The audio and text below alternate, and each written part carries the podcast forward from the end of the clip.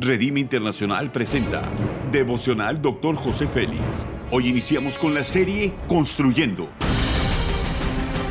Una serie de enseñanzas y de instrucción profética del Dr. José Félix Coronel en voz del pastor Norberto Cruz.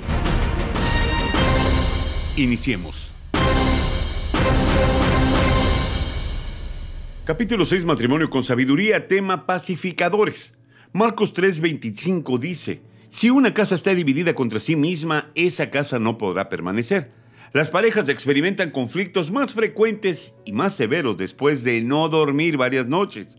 Los principios son los siguientes. El máximo objetivo del matrimonio es llegar a tener paz en el hogar. No es suficiente con desearlo, tenemos que perseguirlo activamente e invertir todo nuestro esfuerzo en ello.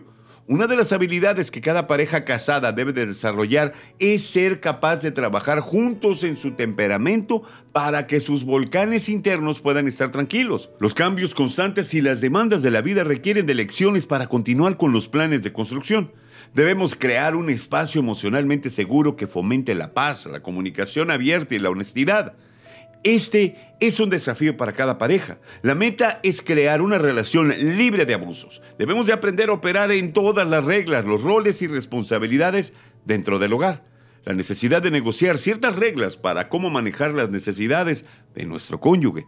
Nuestro matrimonio debe de tener la responsabilidad de enfrentar los problemas antes de comenzar a sentir resentimiento hacia nuestro cónyuge. A pesar de nuestras buenas intenciones, inevitablemente dañaremos a nuestro cónyuge si no buscamos la paz.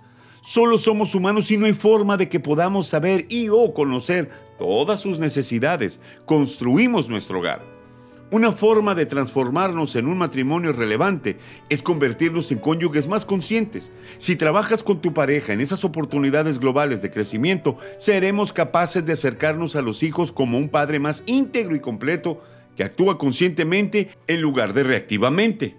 Construimos nuestro hogar con la paz que solo el Espíritu Santo nos puede impartir.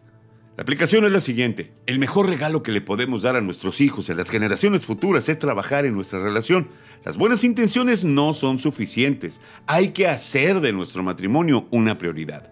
Haz conmigo esta declaración de fe. Buscaré la paz, aprovecharé las diferencias para lograr una armonía perfecta con mi cónyuge. Amén. Ora conmigo.